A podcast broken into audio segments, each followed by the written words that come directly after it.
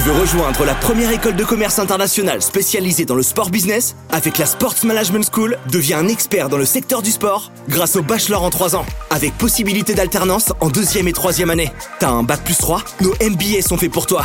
Marketing, événementiel, digital, commerce, il y a forcément une spécialisation qui te correspond. Pour plus d'informations sur notre école et sur nos prochaines portes ouvertes, rendez-vous sur notre site internet sportmanagementschool.fr.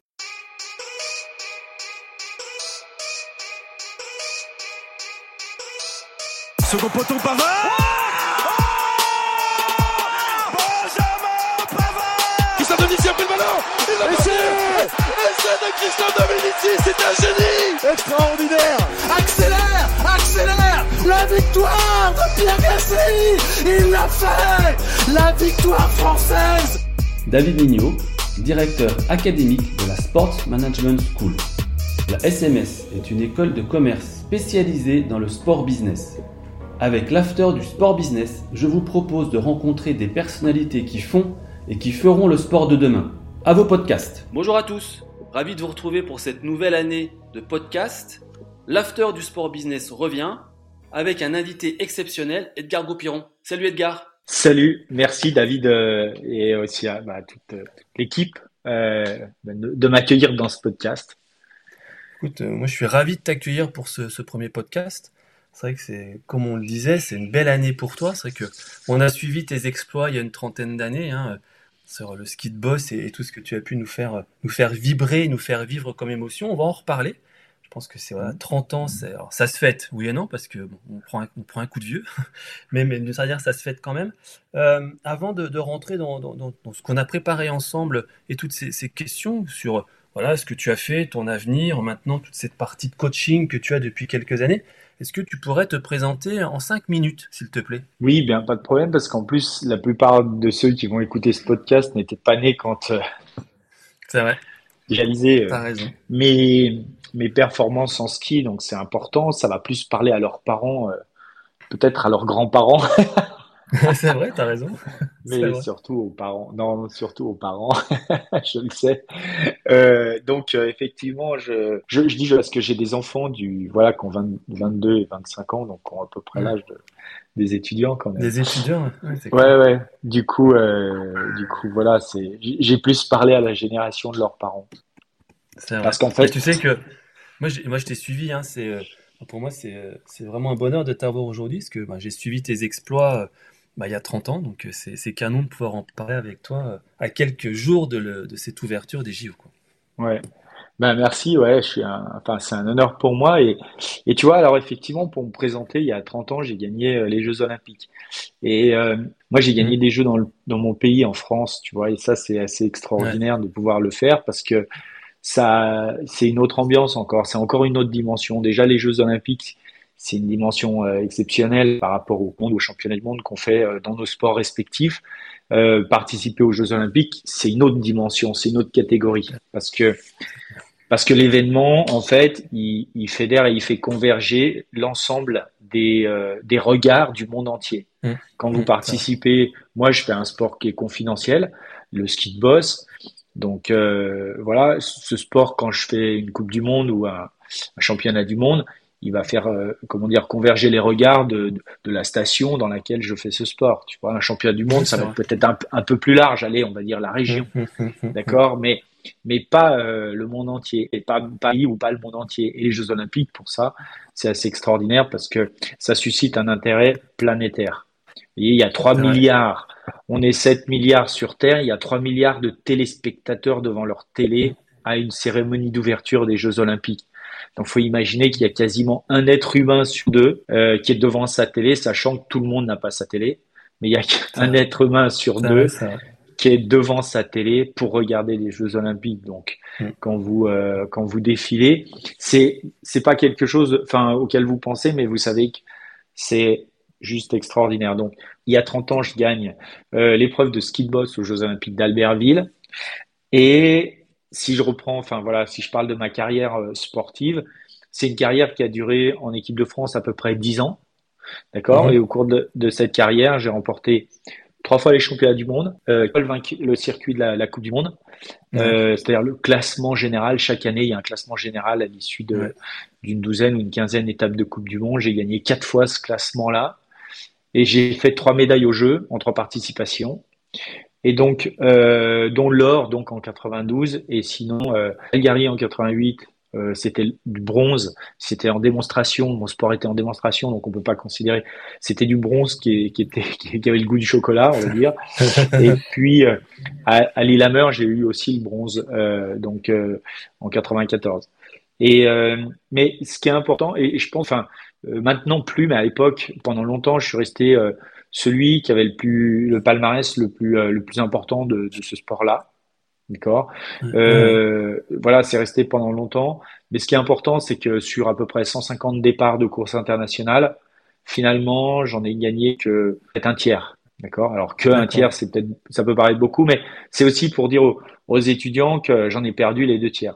C'est-à-dire que les deux tiers, euh, j'ai pas été sur le podium ou en tout cas sur la première marge du podium.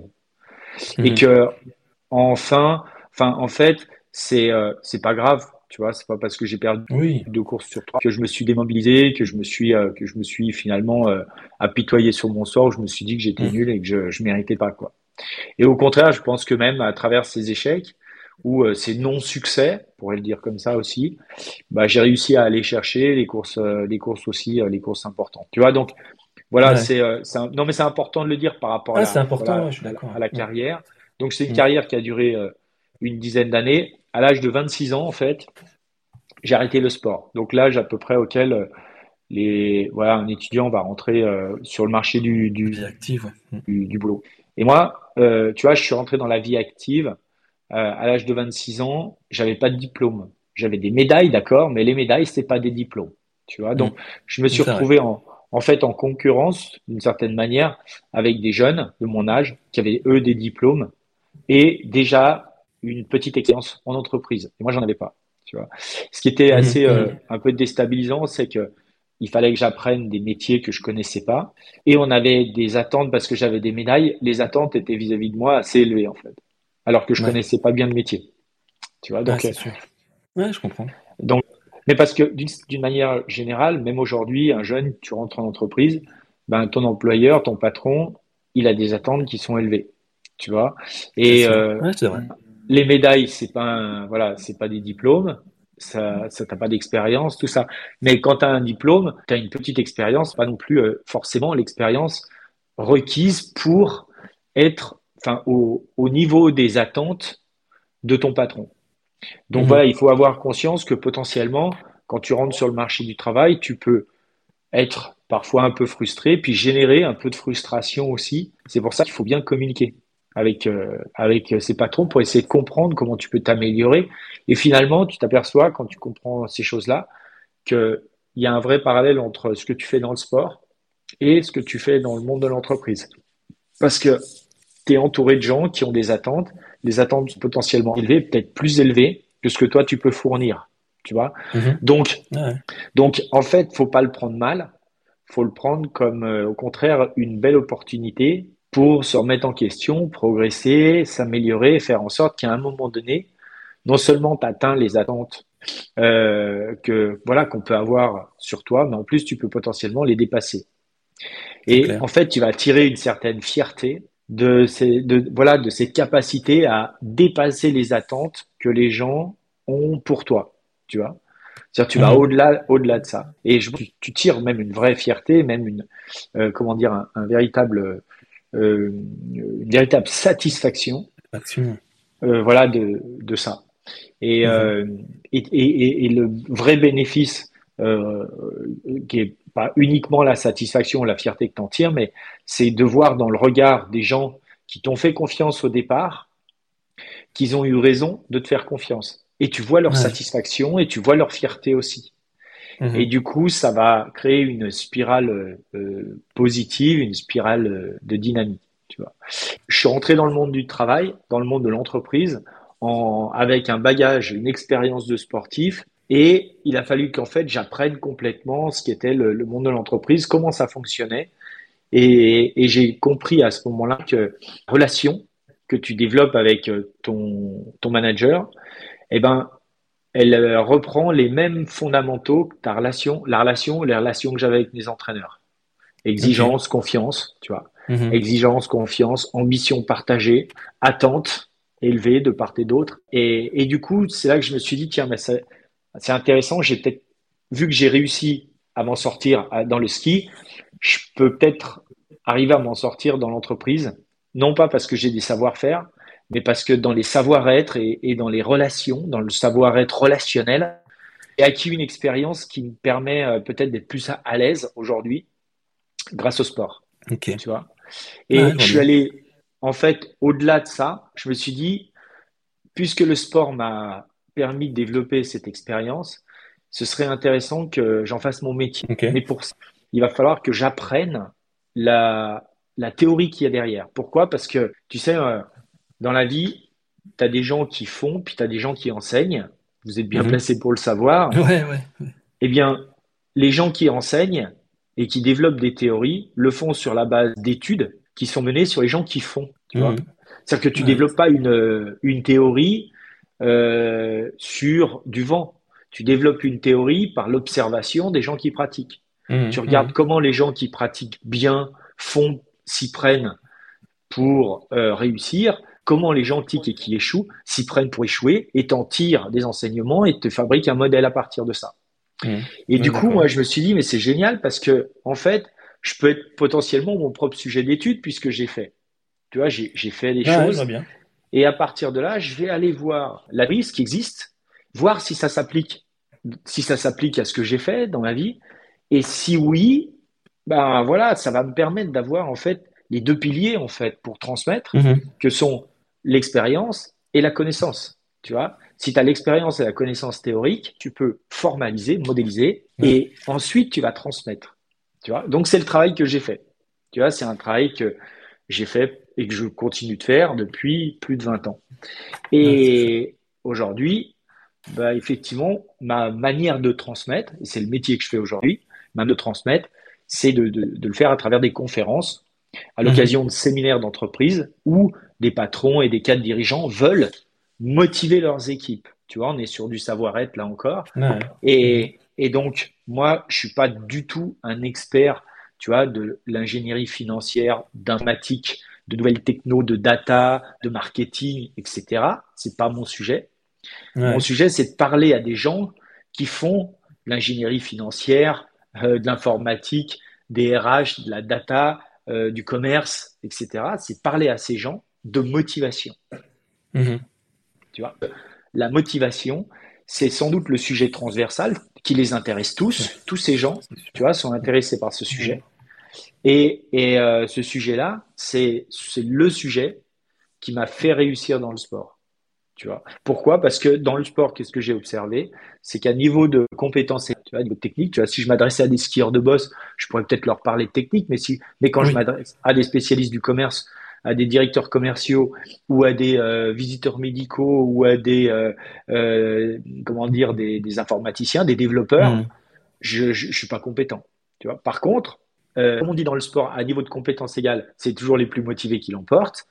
Ben, la compétence, chacun la sienne, mais la motivation, ça, on s'aperçoit que d'un domaine à un autre, les piliers qui forgent la motivation d'un individu ce mhm. sont les mêmes. Ce sont les mêmes. Ah, et que tu sois dans l'entreprise, du sport, de la culture, euh, le monde militaire, le monde enfin, associatif, quoi que tu fasses, où que tu ailles, si les gens ne sont pas motivés, ils n'auront jamais des résultats qui reflèteront leurs compétences. Non, mais c'est hyper intéressant parce que, tu vois, sans, sans, sans, faire le lien plus que ça avec l'école, cette partie théorie-pratique, c'est ce qu'on essaye d'enseigner. C'est vrai que la théorie, c'est canon. On peut avoir des intervenants, des profs et les meilleurs du monde qui viennent potentiellement te dicter, te donner de l'information au travers d'une salle de cours, mais si on ne le met pas en pratique, bah, c'est très difficile de le transposer.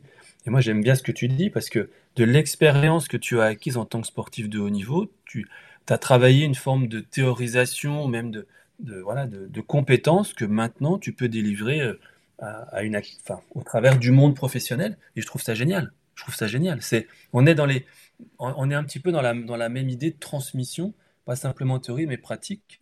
Parce qu'on sait maintenant, et je pense qu'on va en parler, que le monde professionnel, c'est surtout ça. C'est la, c'est plus la théorie, c'est la mise en pratique des compétences directement. Un patron, je pense que tu vas être d'accord. Ce qu'il veut, c'est qu'on soit et que les, les, étudiants soient directement à même à travailler, euh, comme tu l'as dit, de la data ou, ou du commerce. Oui, en fait, on est dans le pratico-pratique.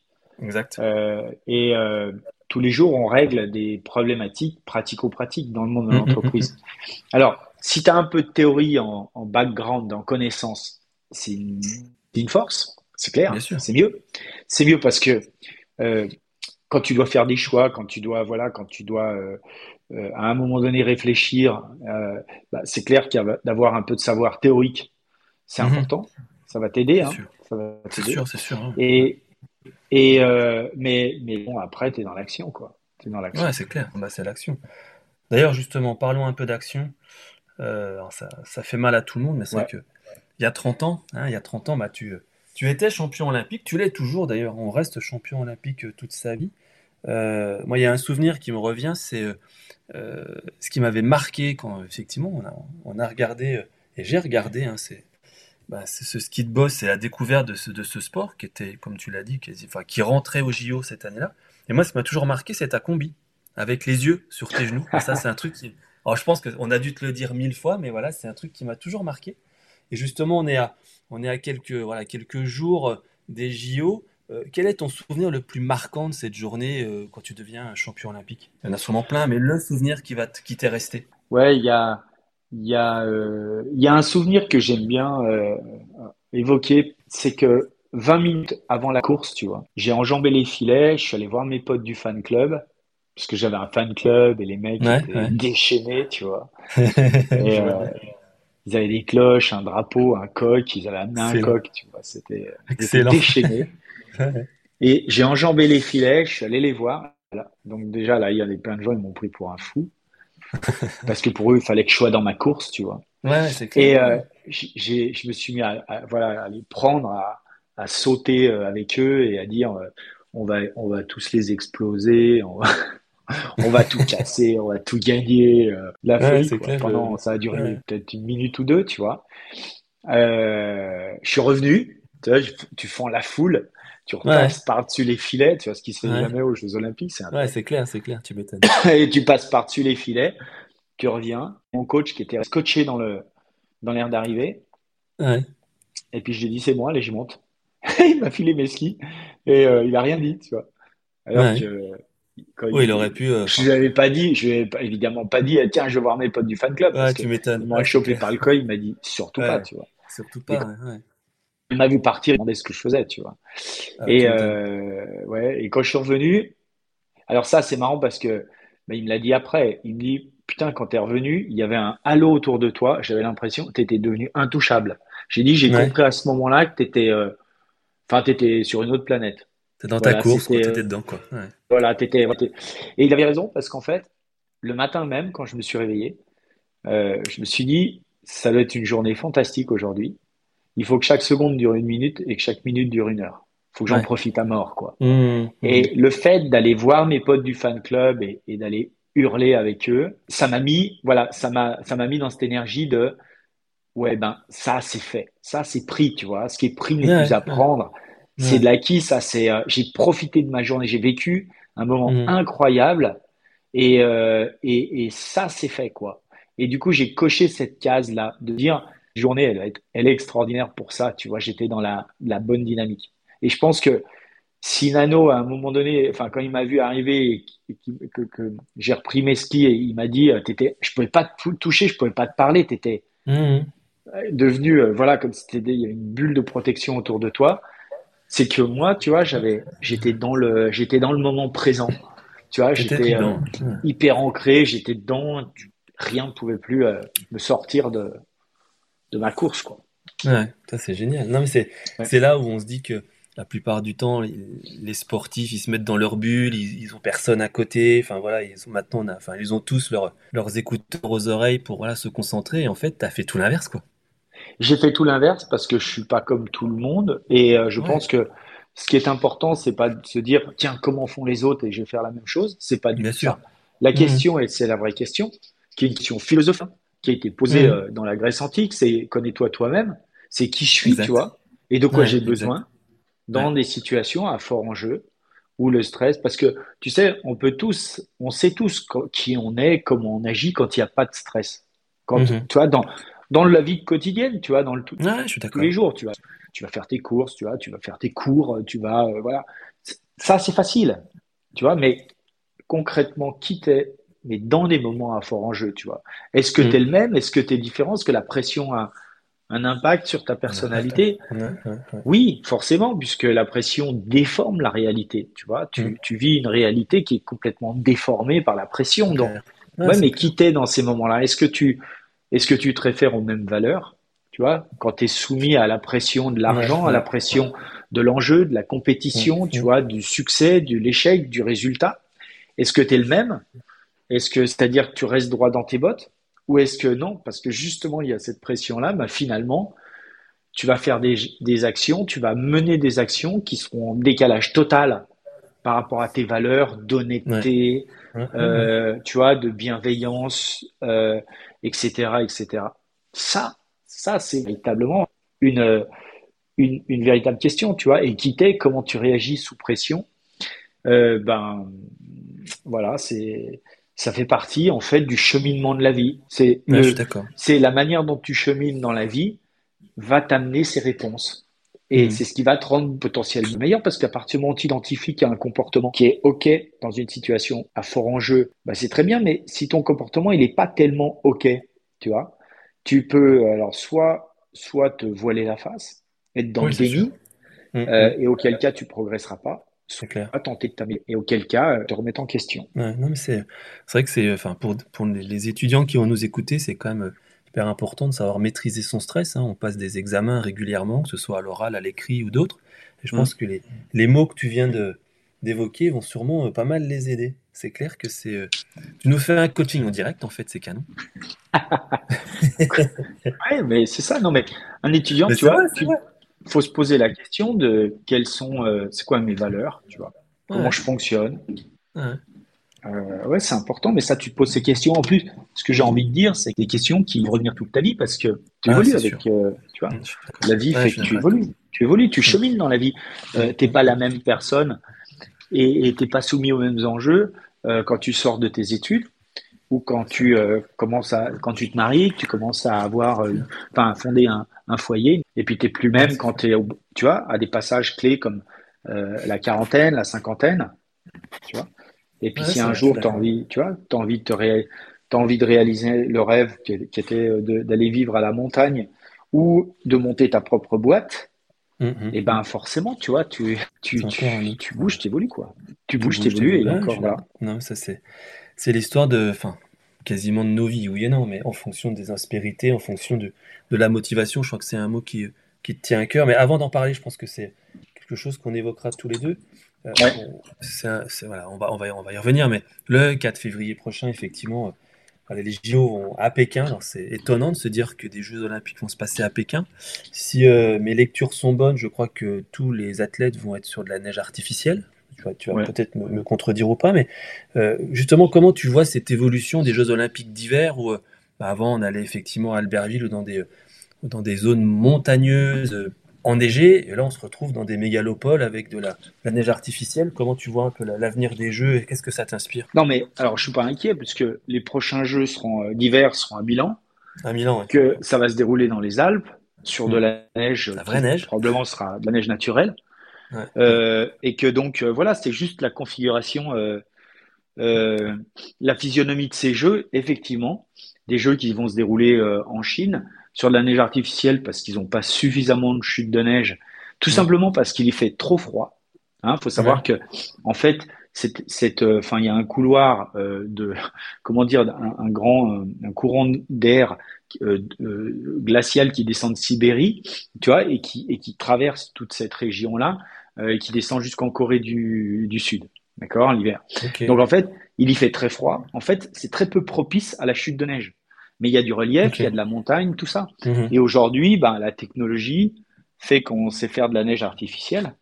Ouais. Et donc, en fait, ce qu'il faut se dire, enfin, ce qu'il faut voir, c'est que on n'est pas en train de dénaturer euh, les sports d'hiver des jeux sur de la neige artificielle. Pourquoi les Chinois ou pourquoi le, enfin, comment dire, ouais, les, les Chinois communiquent sur le fait que ce sont des jeux qui vont se dérouler sur de la neige artificielle, bah, tout simplement pour dire qu'ils garantissent qu'il y aura de la neige, tu vois, à un endroit mm. où il y a très très peu de, neige. Donc, nous, on l'interprète en disant, oh, c'est de la neige artificielle, c'est des jeux artificiels, tu vois. Non, t'as pas c'est vrai, vrai, Et donc, neige artificielle ne veut pas dire jeu artificiel. Tu vois Après que ça se déroule dans, dans une, une mégalopole euh, comme Pékin, euh, mhm. ça, c'est un. Là, il y a une rupture. Il y a une rupture par rapport à Albertville, effectivement, par rapport à Lillehammer, par rapport même à, euh, à Sochi. Pourquoi? Parce que Sochi, pas Pyeongchang, aussi, pas Pyeongchang aussi, Pyeongchang aussi. mais la rupture, d'ailleurs, elle est moins forte avec euh, Pyeongchang. Enfin, non, elle, est, pardon, elle est plus forte avec Pyeongchang, donc qui étaient les derniers jeux en 2018, qu'avec ceux qui ont eu lieu en 2010 à Vancouver. À Vancouver, Vancouver, Vancouver c'est pas une, méga, une mégapole comme, euh, euh, comme, comme Pékin, c'est sûr. Mais dans la, dans la config des jeux, tu vois, tu as toujours la ville qui accueille les épreuves de glace, donc patinoire mmh. et tout, et la montagne, tu vois, qui va accueillir les épreuves de neige. Eh bien, Vancouver, les épreuves de neige étaient à deux heures de voiture à peu près, tu vois, deux heures de distance. Ouais, Pékin, c'est pareil. Tu vois, tu es à peu près à deux heures. Et ça, c'est une tendance de fond, à mon avis. De moins en moins de villes de taille moyenne ne pourront organiser les Jeux d'hiver, tout simplement parce que tu as besoin de 10 000 chambres d'hôtel, 5 euh, étoiles, enfin 4 et 5 étoiles, parce que tu as besoin de créer des, un village olympique de 10 000 places, tu dois avoir euh, tu une urbanisation, euh, enfin, tu dois être dans une zone où l'urbanisation, elle est, elle est dynamique. Tu as besoin d'avoir, tu vois, de plus en plus, alors il y a les patinoires et tout et tout. Donc, tu peux plus faire ça sur Albertville. Sur les Lameurs, c'est plus possible. si nous, on se projetait en France, bah, d'ailleurs on s'est projeté un peu. Hein, on s'est projeté. Si nous on se projette en France, tu peux plus les faire à Albertville, mais tu peux les faire à Lyon. Tu vois? C'est vrai. Donc en fait, euh, le problème il, ne se pose pas, tu vois. Enfin, il se pose pas, il se pose juste sur l'organisation que bah, si tu fais les jeux euh, en France, Lyon c'est à deux heures des stations. Mmh, mmh. Tu vois? Et donc Albertville c'était à une heure, c'était à une heure. Lyon c'est à deux heures bon, bah voilà, tu as juste une heure de temps de trajet euh, supplémentaire mm. entre les deux clusters, le cluster glace et le cluster neige. Mais ça nous empêche de faire ça. Et si ça continue de grandir, si ça se trouve, la France pourra aussi organiser les jeux, mais ça sera peut-être Paris. Enfin, les jeux d'hiver, tu vois, mais ça sera peut-être Paris. Tout comme euh, Barcelone euh, souhaite candidater pour des jeux d'hiver. Tout comme, tu vois, Salt Lake City a fait, l'a fait, comme bah, Milan l'a fait. Milan, c'est quand même pas une petite ville. C'est, tu vois, c'est ah quand même plus gros que Calberville ou Lillehammer ou Pyeongchang. Euh, donc, euh, donc en fait, euh, en fait, c'est juste que l'événement étant plus important, il a besoin de reposer sur des structures et des, et des villes plus importantes. Ouais, non, non, mais c'est, je pense que l'analyse est, l'analyse est, vraiment bonne, pertinente. C'est que on est plutôt maintenant sur des installations sportives qui peuvent être éloignées d'un village olympique. D'ailleurs, on le voit, hein, Paris 24, si on va au bout du bout, euh, le surf bah, sera encore beaucoup plus loin. le surf sera. Ouais. Voilà. et ça, c'est. Euh, alors, ça aussi, mais ça, si tu veux, ça va aussi dans. Ça va aussi. Euh, enfin, il y a, différentes logiques là derrière, tu vois. Mmh. D'abord, il y a une logique de coût. tu vois, c'est-à-dire que si tu fais, si tu fais le, comment dire, des épreuves dans des lieux où tu euh, t'as pas à construire de nouvelles infrastructures, mais qui mhm. seront un peu plus loin. Et c'est encore, enfin, c'est valable pour des jeux d'été, mais c'est aussi très valable pour des jeux d'hiver. Je te prends un exemple. Demain, en France, euh, on veut organiser des jeux, euh, des jeux d'hiver à Lyon, par exemple, hein, à Lyon. Et eh ben, on va réutiliser, on va pas reconstruire une piste de bob, de bobsleigh, ou dans les environs de Lyon. On va venir utiliser celle de la Plagne. Et tu vois, on va, on va toujours avoir quand même une logique de réduction des coûts. On va mhm. arrêter de faire des euh, on va arrêter de faire des comment dire des, des infrastructures qui seront là uniquement en fait pour les jeux et qui ne serviront plus après, lesquels il y a un risque. Donc après il y a deux choix, soit on va aller plus loin, chercher une patinoire ou un anneau de vitesse, de glace, tu sais, un anneau de vitesse, où on va aller, où on va faire une infrastructure temporaire. Temporaire. Qui sera, comme a fait Sochi, par exemple, parce que Sochi est de réunir sur leur pôle glace sept patinoires. Mais il y en a trois qui ont été construites en temporaire et qui ont été ensuite démontées et remontées dans des villes qui voulaient, qui avaient racheté, qui ont racheté la structure. Non, mais c'est, enfin, on, le voit bien, enfin, que ce soit à Londres ou après que ce soit sous les, les autres organisations, euh, Jeux Olympiques hiver ou été, que le, démontable est devenu pas une norme, mais c'est devenu quelque chose de, de beaucoup plus. C'est un enjeu. Euh, Parce que voilà, il y, ouais, y a une question de coût. Il y a une question de coût de fabrication, mais le gros problème, c'est le coût d'entretien qui reste derrière. C'est clair. Et ce coût d'entretien, tu vois, il est ouais, et à tel point que d'ailleurs, tu vois, par exemple, euh, il y a des réflexions qui sont menées sur les pistes de, bobsleigh, tu vois, de mmh. l'UG de bobsleigh, mmh, sur le fait de faire des de non, de faire des pistes qui sont en plastique, parce que maintenant il y a des, euh, enfin c'est pas du plastique plastique, mais maintenant il y a des il y a des comment dire des technologies, on va dire, des, des matériaux qui permettent de retrouver euh, la même, tu vois, le même type de frottement, de glisse. Si vous voulez, pendant un temps, le CIO accompagner les fédérations internationales dans le développement euh, des infrastructures.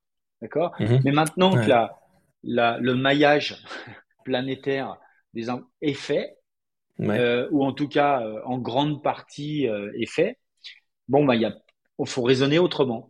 Et donc, on peut plus raisonner en disant on va, on va faire des jeux d'hiver pour faire des pistes de bobsleigh, pour faire des, des halls de patinoire, pour faire des pistes de ski, des domaines skiables puisque on est plutôt d'ailleurs dans les stations de ski dans une logique, je dirais presque de décroissance. Donc, on, doit raisonner autrement.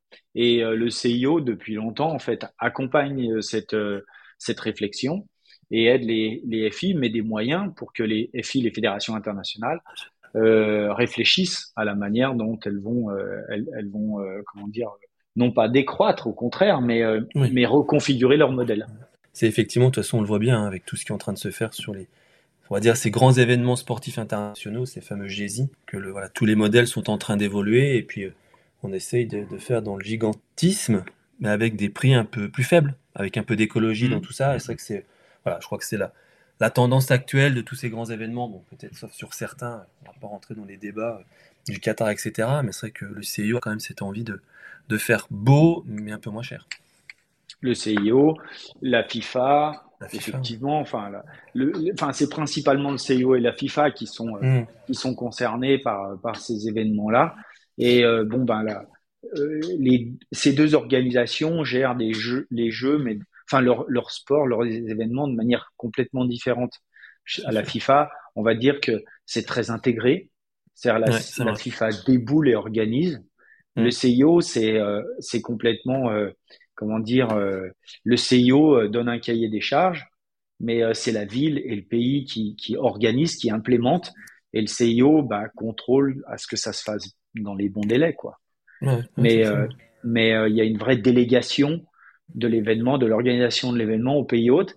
Et la, la, la raison pour laquelle le CIO fait ça, c'est que en fait, la logique du CIO, c'est de laisser un héritage au pays organisateur. Et mhm. quel est cet héritage? Ben, Notamment, alors il y a un, héritage en termes d'infrastructure, mais surtout il y a un héritage en termes de savoir-faire d'événements sportifs internationaux.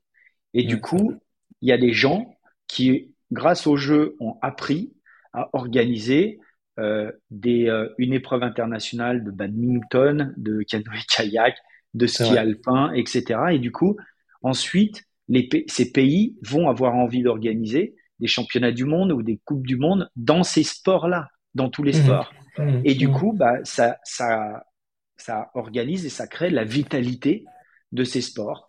Et donc, euh, c'est la raison d'être du CIO. Tu sais, l'Olympisme a une vision, s'inscrit dans une vision qui est de donner accès euh, au sport au plus grand nombre pour favoriser euh, la, la, paix la paix dans le monde. Tu vois, c'est la vision. Mmh. Elle est là. Euh, tu vois, c'est le, grand truc. Du coup, quand le CIO organise, enfin, euh, réfléchit à la manière dont euh, elle va déléguer l'organisation des jeux, ils réfléchissent par rapport à cette vision. Non, mais c'est vrai que on, là, on voit bien, de toute façon, la jeunesse, l'héritage, c'est quand même des, mots forts au niveau des, des Jeux Olympiques, au niveau de tout ce que les pays doivent, d'une certaine Mm. manière, mettre en œuvre. Tout à fait. Et donc, voilà.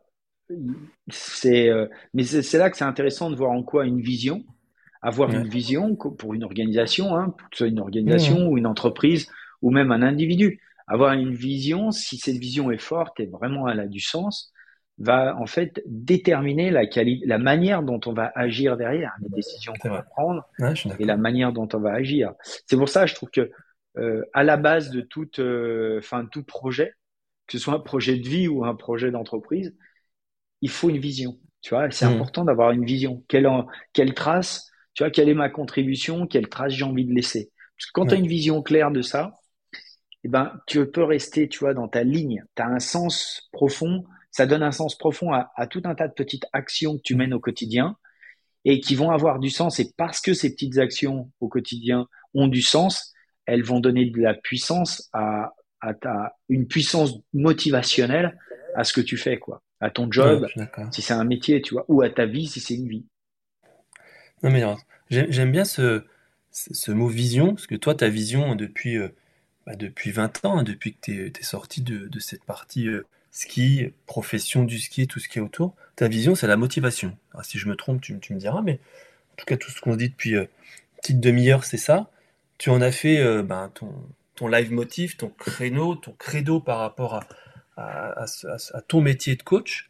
Euh, ben, justement, est-ce que tu peux euh, nous en parler un petit peu plus? Voilà, comment Mhm. tu fais passer cette motivation auprès euh, ben, des professionnels, auprès de, de- de- de métiers qui sont des fois pas simples, hein? Tu parlais tout à l'heure de commerciaux, quand on demande des- de faire des chiffres et de vendre des produits, ben, c'est pas simple. Donc, comment on motive justement des commerciaux à, à continuer, ou même peut-être des sportifs? Ouais, alors, je vais rectifier un petit peu. Motivation, pour moi, c'est le moyen, c'est le levier Ok. ou le moyen, d'accord? Ouais, Ma vision, ouais. Elle est différente. Moi, ma vision, en fait, euh, c'est euh, donner du bonheur aux gens. Alors, ça peut être très prétentieux, mais j'estime que quand je fais un truc qui procure du bonheur aux gens qui m'entourent, euh, et ben pour moi, si tu veux, ça a vachement de sens. Tu vois, c'est un peu le sens que Ouais. je donne à ma- au truc. C'est ça ma vision. Si Mhm, voilà, j'essaye, j'essaye ça. Voilà, c'est c'est mon comment dire, c'est une vision qui est à la fois euh, pour moi inaccessible parce que je rendrai pas, je rendrai jamais le monde heureux. Tu vois, le bonheur du monde repose pas sur moi d'ailleurs, donc j'ai pas non plus la prétention de. Ouais, contribue un peu. ouais. Et mais par contre, voilà, c'est ma contribution, tu vois, de tu sais, de colibri, de petit Mhm, colibri. mhm. C'est ma contribution. Et, et euh, c'est ça. Après, le moyen, effectivement, c'est de leur parler de ce qui nous motive. Tu vois, de leur parler de motivation. Parce que c'est à partir du moment où les gens sont motivés par ce qu'ils font, qu'ils sont heureux dans la vie. Tu vois. Donc, quelque Mhm, part, moi, mhm. j'ai une vision. Du coup, ça détermine derrière le métier que j'ai envie de faire, le moyen, le sujet que je vais euh, aborder, enfin, que je vais, je vais prendre pour amener ça, tu vois. Mais ce qui est marrant, c'est que ce que je fais aujourd'hui, c'est exactement la même chose que ce que je faisais quand je faisais du sport, du ski, tu vois, il y a, il y a 30 ans, tu vois. Sauf Ouais, que c'était pas ouais, le même ouais. métier, mais c'était le même but. clair. Tu vois, j'avais, quand je faisais du ski, je, je donnais du bonheur aux gens qui me soutenaient parce que quand tu gagnes, tu vois, les gens ils croient en toi, ils prennent du plaisir, ils sont heureux, tu vois, parce qu'ils ont cru en toi. Tu gagnes, Mhm. donc ils ont eu raison de croire en toi et tu leur as donné, euh, tu vois, tu leur as donné de l'énergie, de la patate, tu vois. Et aujourd'hui, je le fais à travers euh, des conférences, enfin, d'une autre manière, mais je fais toujours la même chose. Mhm. C'est là où je trouve que c'est sympa, c'est qu'une vision, c'est une sorte de rêve qui est inatteignable, utopique et qui doit jamais être réalisé quelque part, tu vois, Ouais. mais qui doit te garder en chemin, tu vois, il doit te garder euh, dans la dynamique, dans la bonne dynamique. Mmh, ah oui, j'entends. C'est vrai que ce- le rêve, on le voit souvent dès qu'on a réussi à atteindre alors, le rêve, ou en tout cas le- Mm. une forme de, de réussite. C'est vrai que c'est des fois plus, des fois plus difficile, on le voit. Euh, hier, j'étais avec euh, Maxime, Maxime Petit, tu sais, le, le champion olympique d'escrime. Bah. Il disait que voilà, c'est, c'est, ça a été un peu dur après. Enfin, je crois que tout champion Ouais. olympique, ils ont un peu de mal à se, à se remettre dans le, bah, dans l'activité, dans la pratique, dans le, cette forme d'excellence qu'il faut toujours avoir. Est-ce que c'est des, des choses que tu abordes justement avec, euh, dans tes conférences, hein, quand on a, quand on a atteint l'objectif de, pour se relancer, euh, comment on fait, comment on aborde tout Mm. ça? Oui, parce qu'en fait, euh, tu sais, enfin, je crois que c'est Schopenhauer qui disait la vie oscille entre le désir et l'ennui.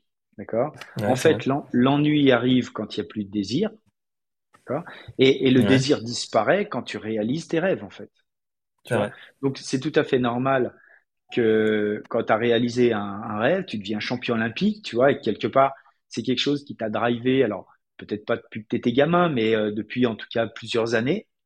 Quand ce rêve est réalisé, finalement, il y a, y a plus de driver, tu vois. Mmh, mmh. Le truc qui t'a fait euh, lever le matin, tu vois, qui t'a donné euh, envie, qui t'a donné de l'espoir, qui t'a, tu vois, qui t'a stimulé, qui t'a occupé intellectuellement, tu vois, que tu as en plus transformé tous les jours dans tes actions, dans ton entraînement, etc.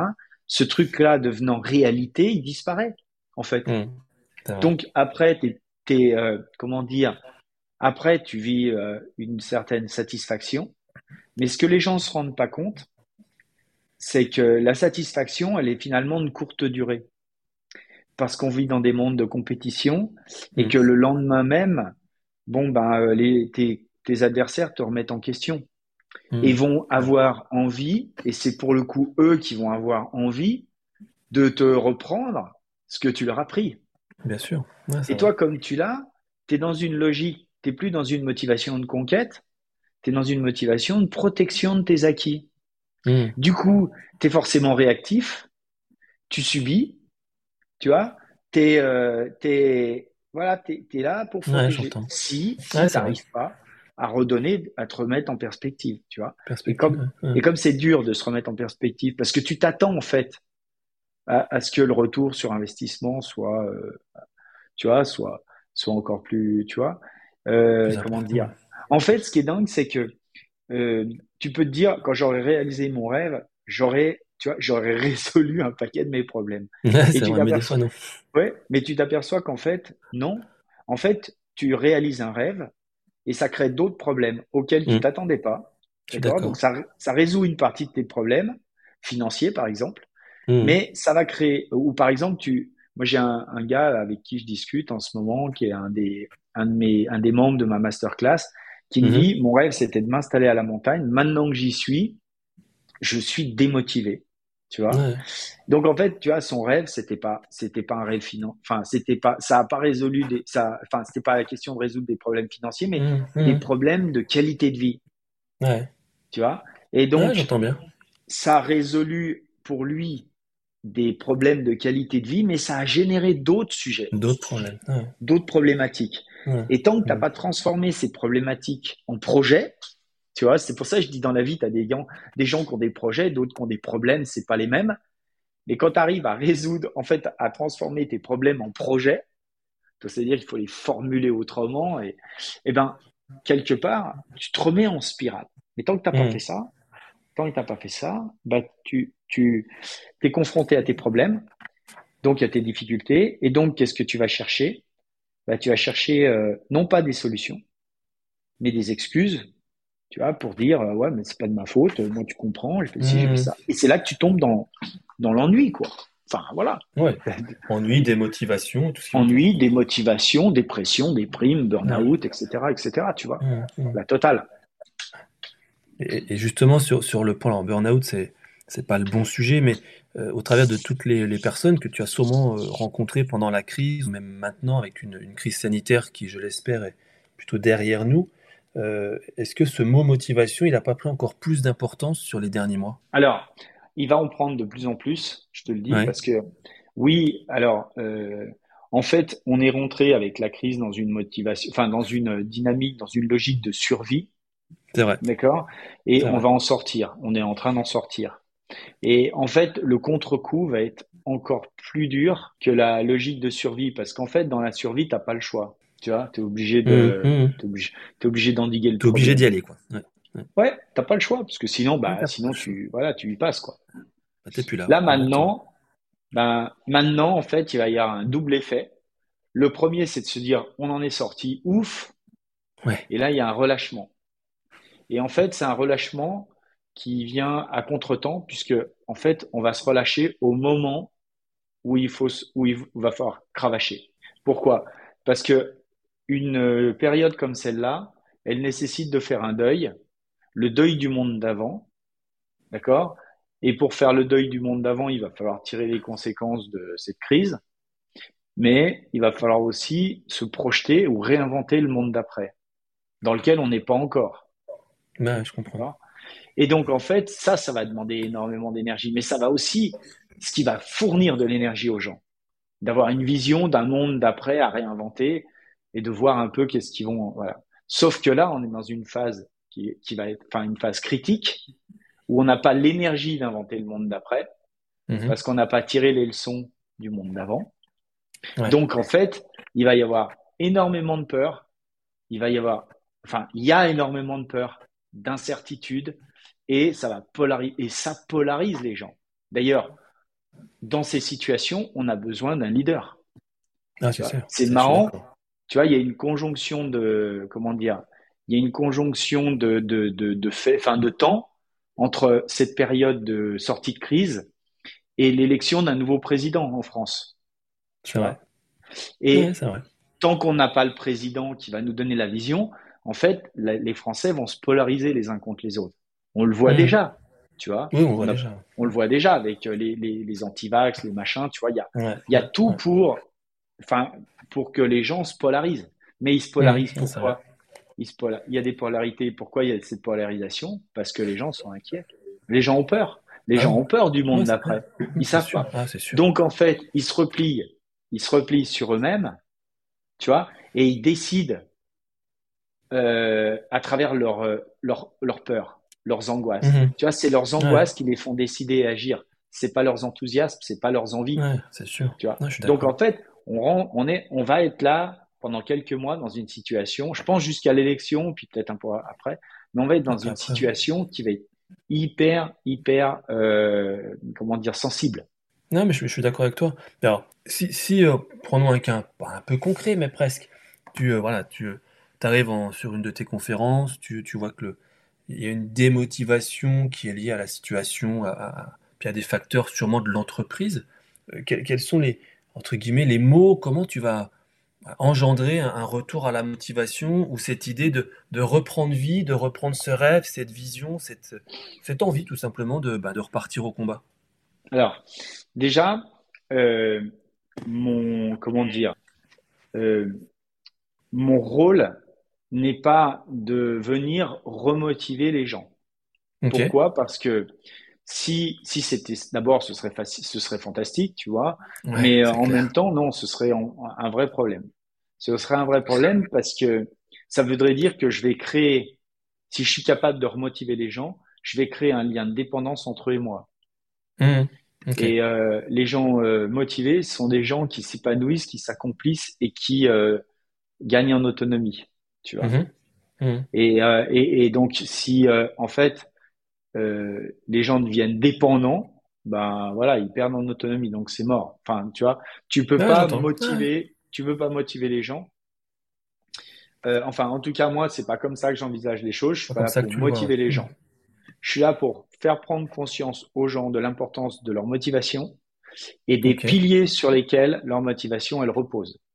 D'accord. À partir du moment où j'ai fait ça, les gens ils vont passer du fait, ils vont passer de ce qu'on appelle, tu sais, la la- l'inconscience incompétence.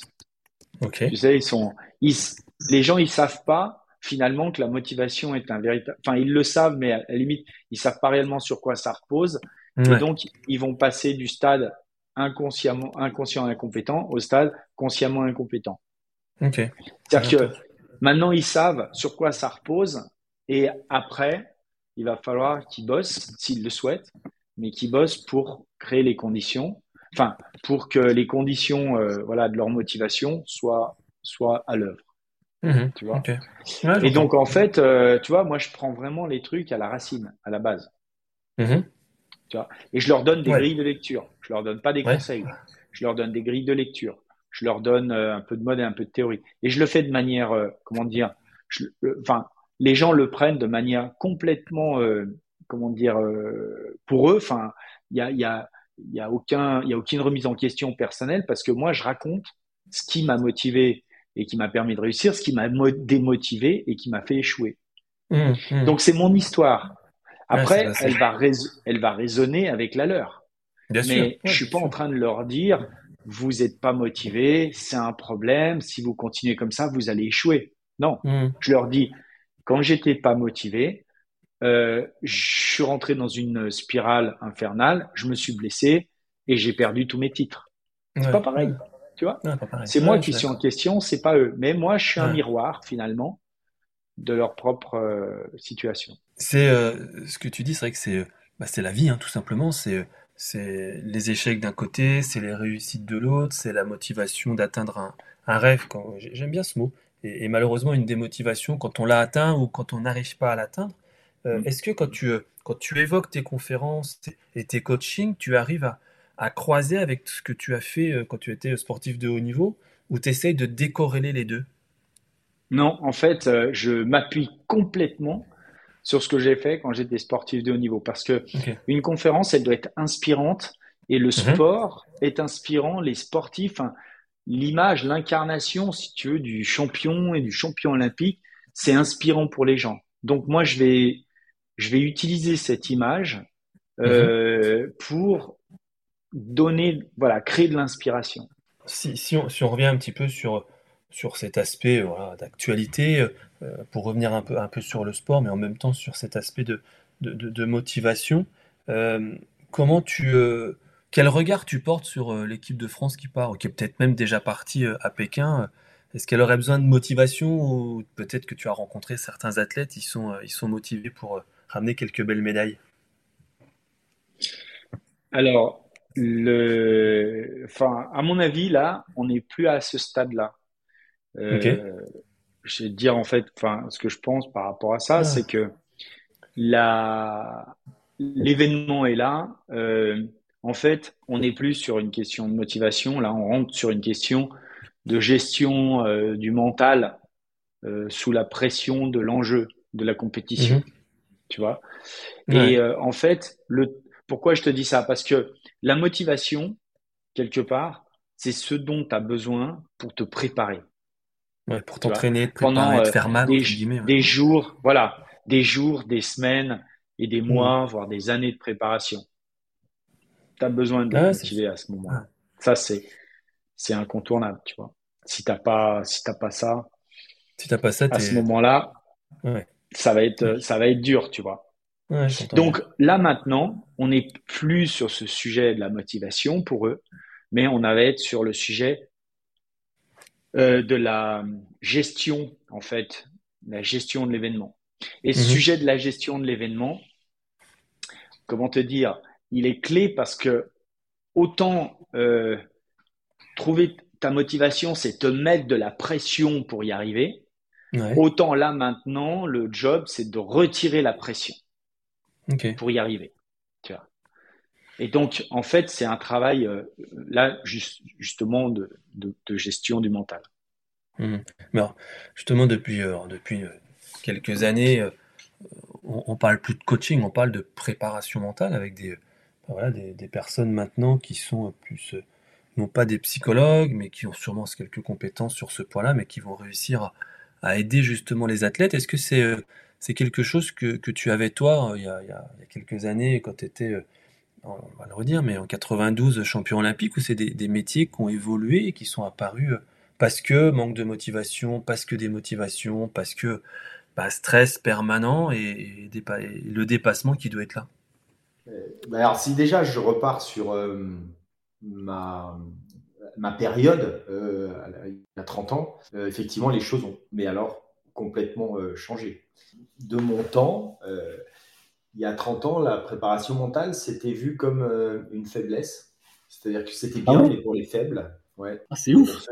C'était pour ceux qui bah, n'avaient pas, avaient des problèmes, en fait. Et c'est pour ça que c'était moins répandu.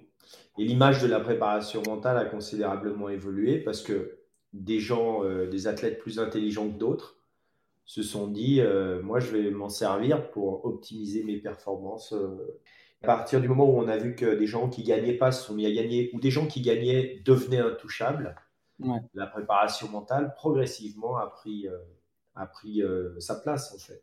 Mais il n'y a pas que la préparation mentale, parce que ça c'est un peu le, c'est un peu le moyen, mais il y a le, les préparateurs ou préparatrices mentaux euh, qui sont derrière. Et c'est là en fait que c'est bien compliqué la préparation mentale, parce qu'il faut trouver quelqu'un avec qui vous vous sentez en confiance quelqu'un qui soit pas trop dans la théorie, quelqu'un qui vous aide euh, vraiment dans, dans, votre cheminement. Parce que si vous faites appel à la préparation mentale pour résoudre euh, une difficulté d'ordre des croyances limitantes, etc., il ne faudrait pas que ce soit quelqu'un qui vous embrouille encore plus. Et comme mm. ça peut arriver, il y a eu aussi une défiance vis-à-vis de la préparation mentale, et il y a toujours d'ailleurs une défiance non pas du coup vis-à-vis de la préparation mentale, mais vis-à-vis des préparateurs euh, mentaux. Donc il faut trouver, voilà, il faut trouver la bonne personne. Et à partir du moment où il y a une confiance qui s'installe, euh, à ce moment-là, ça va être euh, très très productif. Mm-hmm. Moi, je n'ai pas connu ça, tout simplement parce que j'étais réfractaire à ça à l'époque. Ouais. Voilà, donc, j'ai évolué aujourd'hui. oui, c'est clair, c'est clair. Bon, on va, on, va finir gentiment le podcast. Ça fait quasiment 50 euh, minutes qu'on est ensemble et je te remercie du temps hein, que, tu, que tu nous consacres pour parler justement de, bah, de, tout, de toute ton histoire sportive. Euh, Est-ce que tu pourrais, s'il te plaît, nous, nous, donner un conseil sur, sur la motivation? Alors, peut-être pas pour les athlètes, mais pour nos étudiants. Hein, c'est que ah, il y a toujours des, des baisses de motivation euh, quand on passe des oraux, quand on passe des partiels, ou tout simplement bah, parce qu'on est un peu plus fatigué. Quel conseil tu pourrais, nous, tu pourrais leur prodiguer? Alors, euh, ta, question, en fait, elle est intéressante parce que tu me parles de motivation pour un sujet où la motivation, elle ne sert à rien. je, te, bah, je, te, taquine, je te taquine, je te provoque en raison, ça. T'as raison, parce que, Parce qu'en fait, si tu parles de la motivation à l'examen, les gens, l'examen, euh, ils vont se lever le matin, ils vont y aller, tu vois. Ouais. Donc, tu vois, ça va pas être une question de motivation. Et pour le coup, ça va être une question, enfin, ce qui va faire qu'ils vont y aller ou pas y aller, ce qui va faire qu'ils vont réussir, ou tu vois, c'est c'est euh, leur mental, là, pour le coup. Parce que le jour, quand on parle de l'événement, ou de l'examen, ou euh, voilà, de ce moment à fort enjeu, on est sur des approches, enfin, on est sur des, des, problématiques mentales. Pour moi, la motivation, elle est justement euh, associée à ce qui vient avant toute la préparation. Là où finalement, il n'y a pas de pression. Et la motivation, c'est cette pression qu'on va se mettre pour aller faire le job, pour réussir, pour faire en sorte que ça marche. Donc, ta question, tu vois, elle est double. Et du coup, je vais répondre à. Euh, je peux répondre aux deux en me disant bah, s'il y avait un conseil, c'est cultiver, travailler, cultiver, développer votre motivation pour que vous preniez du plaisir à vous préparer à un examen.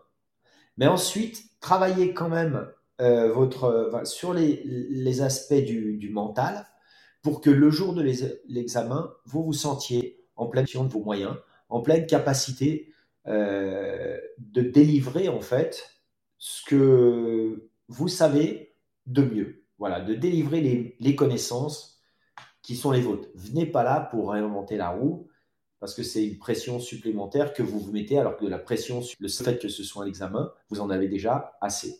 Donc, tu vois, il faut bien distinguer pour moi, je mets la pression quand je me prépare, et c'est ma motivation qui m'aide à ça.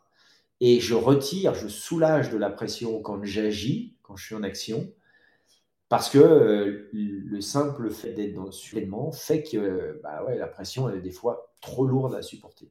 Donc, si je devais résumer le conseil que je fais, c'est faites bien la part des choses.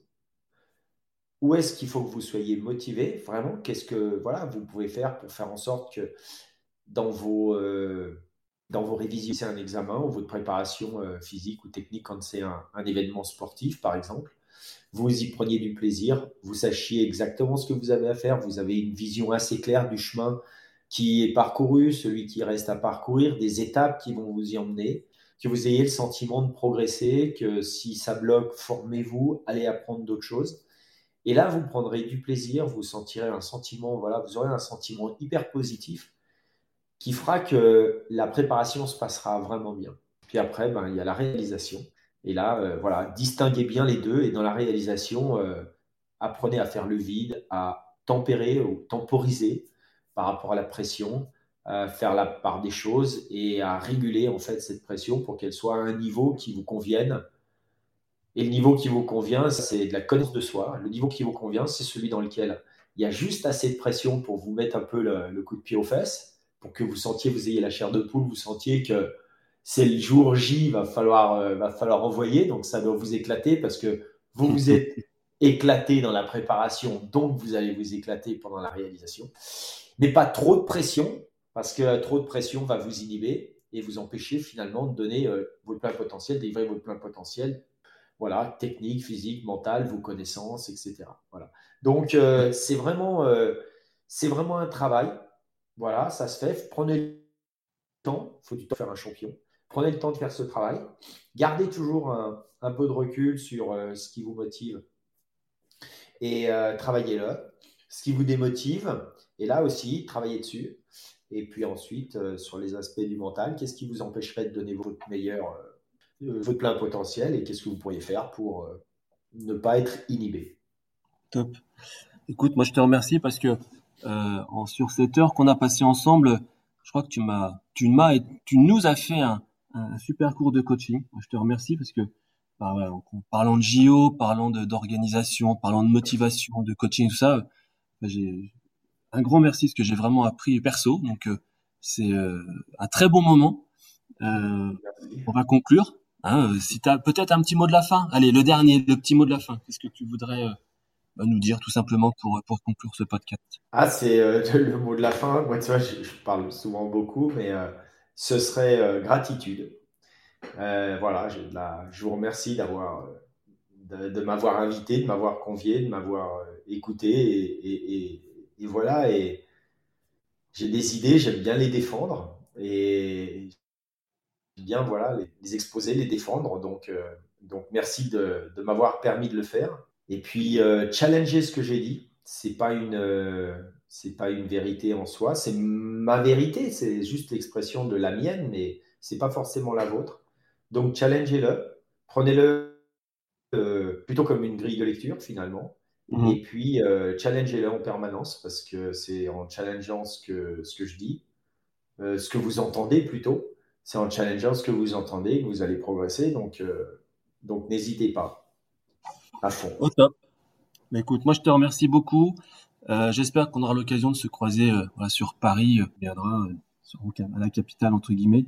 Merci à tous, bonne continuation et on se retrouve dans, bah, dans quelques jours pour échanger avec un nouveau invités qui sera Alain Jouve. À très bientôt. Au revoir.